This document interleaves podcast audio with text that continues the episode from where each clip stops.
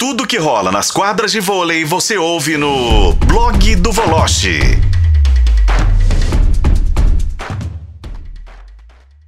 Voloche já tá no ponto, vamos dar aquele pulinho lá no Rio de Janeiro para falar com o nosso Bruno Voloche, o nosso colunista, que certamente acompanhou, né, esse primeiro dia de jogos aí do Mundial Feminino de Clubes de Vôlei.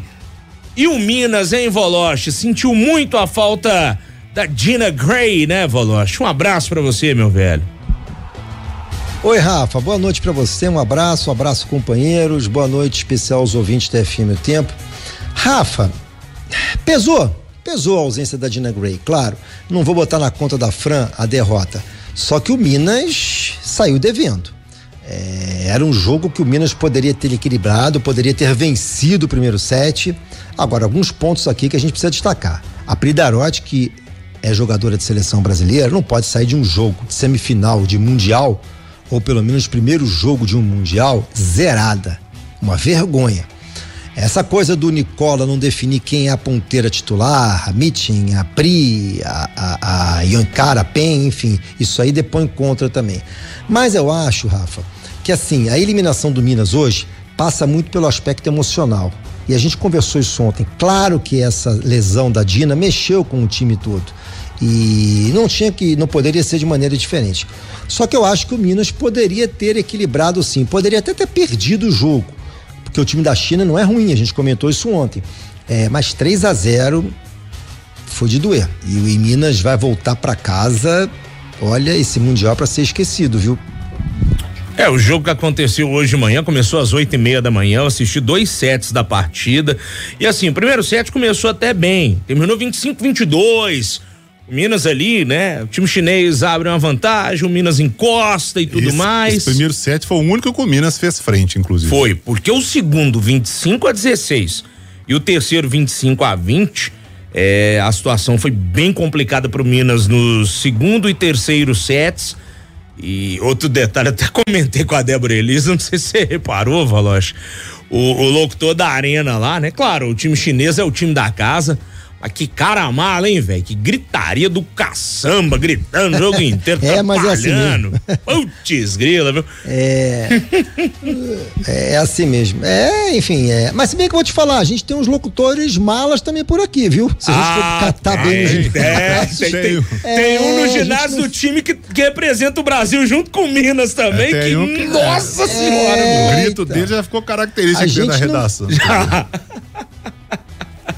É, a gente não fica muito atrás, não, entendeu? Mas com ou sem grito. Assim, o primeiro set, o Minas, se me fala melhor, fez 22-20.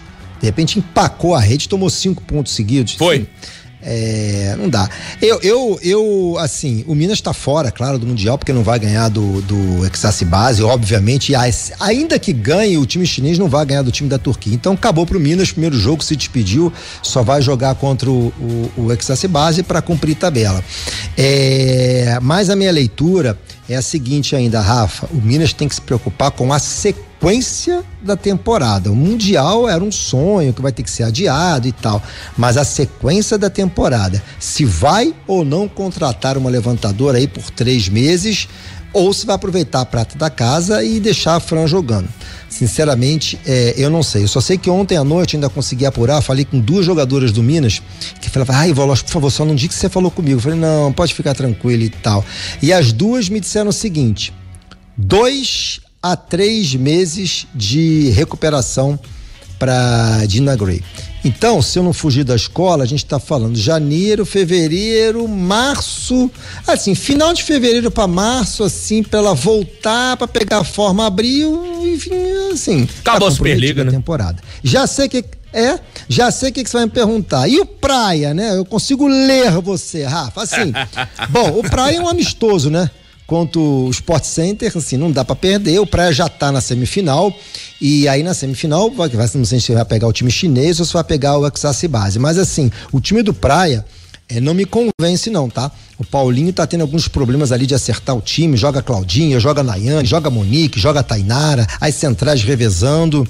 Então, assim, para uma eventual semifinal, que o Minas já está, é, como é que eu vou dizer, virtualmente classificado, O Praia, né? É, o Minas vai ter muito. O Praia, desculpe, obrigado, Daniel. O Praia vai ter muito trabalho, seja qual for o adversário. Eu só achei, é, voltando um pouco no Minas, o Voloche, é o que você falou mesmo, assim, eu acho fica uma discrepância muito grande, né? Porque tudo bem a gente pensar que o Minas vai pegar o Excess Base, ah, acho que o Minas vai, vai tomar 3 a 0 e já era esperado e tal, mas o time da China, mesmo jogando em casa, acho que dava para dar uma pressão. Minas tem uma tradição, Minas não é um timinho qualquer. Pô, tem lá a Thaísa, tem a Kise. A Kise, aliás, foi junto com a Júlia Cudes uh, as duas maiores pontuadoras, a Thaísa também fez e tal mas tomou um passeio, né? Uma coisa assim, uma lavada. Parece que o Minas era o time do saco de pancada do grupo. Que coisa, hein? É, é. Assim, o, Daniel, em condições normais, com a Dina podendo atuar e tal, porque também, desculpa, né? Não é esse supra-sumo todo. Ela é uma levantadora que tem muita qualidade, estava se entrosando. É, a, a, Fran tem um jogo mais cadenciado, a Dina Gray tem um jogo de muita velocidade, como a Macri jogava no Minas. Mas assim, eu acho que se a Dina tivesse jogado, poderia ter acontecido ali um 3 a 2 parciais mais equilibradas. Mas a sensação que eu tenho é que depois que perdeu o primeiro set, o Minas. Ah, quer saber? Já foi pro espaço, tanto é que o segundo set foi aquela vergonha, né? E agora, o problema sabe o que é? Eu conheço bem esse tipo de evento, é ficar mais um dia lá na China e você fala, ah, meu Deus do céu, vamos ter que jogar com o time da Turquia e tal, enfim. Mas é, é, o que fica. Eu ainda vou escrever agora mais tarde sobre o jogo, eu vou descer além de determinados jogadores, principalmente na Pridarote. Não pode, né, Daniel? O jogador da qualidade da Pridarote sai zerada. Não, não pode, jogador é a mesma de seleção, coisa né? que o Hulk não, né? Seria a mesma coisa que jogar um jogo do Atlético e o Hulk não dar um chute a gol. Não pode, né? É, é até é, é no, no é, o futebol é, mas enfim, a, a, a Pridarote é jogadora de seleção, pô. Não dá pra ela passar um jogo desse, o Minas tomar um passeio desse. E agora, passando pro masculino também, né, o Voloche, a turma já tá de olho também na Superliga, já voltou, já voltando as, as, as atenções aí pra Superliga. Minas que veio surpreendentemente vice-campeão mundial e o Sada que foi eliminado precocemente antes, mas agora a realidade é a Superliga, né? É, eu acho assim, Daniel, o Sada tem que responder. O Sada precisa responder, porque assim, o que, o que restou ao Sada, depois de perder a Copa Brasil de maneira surpreendente e decepcionar no Mundial, porque decepcionou, né? A gente esperava o Sada numa semifinal, óbvio, do Mundial, né? É, eu acho que a Superliga não é que seja obrigação, mas ele tem que dar uma atenção muito grande à Superliga. Vem aí a Copa Brasil e depois o Sul-Americano que classifica, né? para o próximo Campeonato Mundial de 2025. Então eu acho que não é que o SAD esteja pressionado, mas eu, gosto de usar o seguinte termo, ele precisa responder. Já o Minas, eu acho que o Minas não pode jogar com o peso somos vice-campeões mundiais. Se entrar nessa, já era, porque eu não considero o Minas nem o segundo melhor time do Brasil. O que dirá, ele é o vice-campeonato mundial, tá escrito lá, o Minas vice-campeonato mundial. Tá escrito que o Viola foi campeão do mundo em 94, não, o Paulo Sérgio também, não tá lá? Enfim, tá lá. Mas tá escrito. É, o, é, pois é. O Minas é campeão, vice-campeão mundial, mas não pode jogar com esse peso a Superliga, porque eu acho assim: existe o Sada Cruzeiro, depois, olha, São José, Minas, Campinas, é, tem mais um que a gente pode incluir nesse pacote. O Suzano tá rateando muito. Eu acho que tá muito equilibrada a turma ali do segundo bloco, entendeu? Tudo pode acontecer. O Voloche, e, e em meio a essa Superliga, Mundial e tal, papapá, as seleções acabam ficando, obviamente, paradas, né? Em segundo plano e tal. Tem alguma novidade aí de comando técnico? O Bernardinho já vai ser anunciado mesmo? É oficial? Acabou? Tem alguma informação disso aí? Bom, é, a, a informação que eu tenho, desde que terminou a, o pré-olímpico. Aliás, a informação que eu tenho é desde que o Brasil perdeu o Sul-Americano, que o Bernardinho iria assumir a seleção, independentemente do que acontecesse no pré-olímpico. E aí, é, eu acho que só não vai acontecer se ele voltar atrás. É o seguinte, não, não quero mais saber de seleção. Porque assim, a coisa caminha no seguinte sentido, né? Se for com esse mesmo time que o Renan estava trabalhando, o Brasil não vai arrumar nada na Olimpíada, porque se classificou, sabe-se lá como, com a Alemanha surpreendendo todo mundo, a Itália perdendo para a Alemanha e tal. Eu acho que o parâmetro da seleção brasileira é o sul-americano, o pau que a gente tomou da Argentina.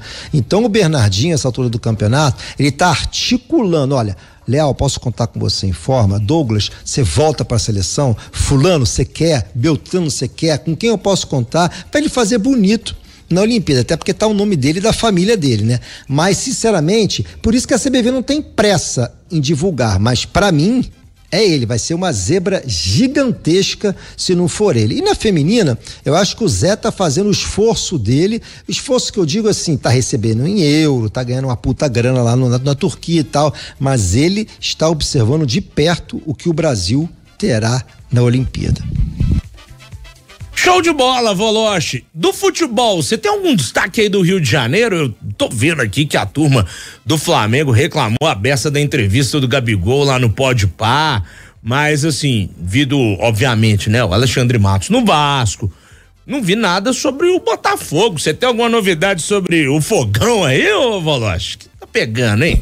Ah, eu adoraria que você não me perguntasse durante um tempo sobre o Botafogo. É, então vou tirar da pauta. Você, quer, você, não, tô brincando, é brincadeira minha. Você quer o meu bem, né? Eu sei disso, mas enfim. Justo. Não, assim, de Botafogo, é, a barca não andou. Isso é uma coisa preocupante, né? Porque eu acho que o mais importante nesse momento do Botafogo é saber quem sai, não quem chega, né? Porque se mantiver quem tá, não vai adiantar nada, né? Agora sobre o Gabigol, eu acho que o Gabriel pode ter todos os defeitos. Não sei se você, e Rafa e o Daniel concordam comigo, os ouvintes. Mas ele é sincero. Ele fala o que pensa. Eu prefiro os caras sinceros do que os caras sonsos. Sabe aquele cara sonso? Ah, ele é objetivo, ele fala. Óbvio que o cara não está satisfeito de ficar no banco. E se essa for a posição ano que vem, eu acho que o Tite vai ter problema. E o Tite tem todo o direito de optar pelo Pedro.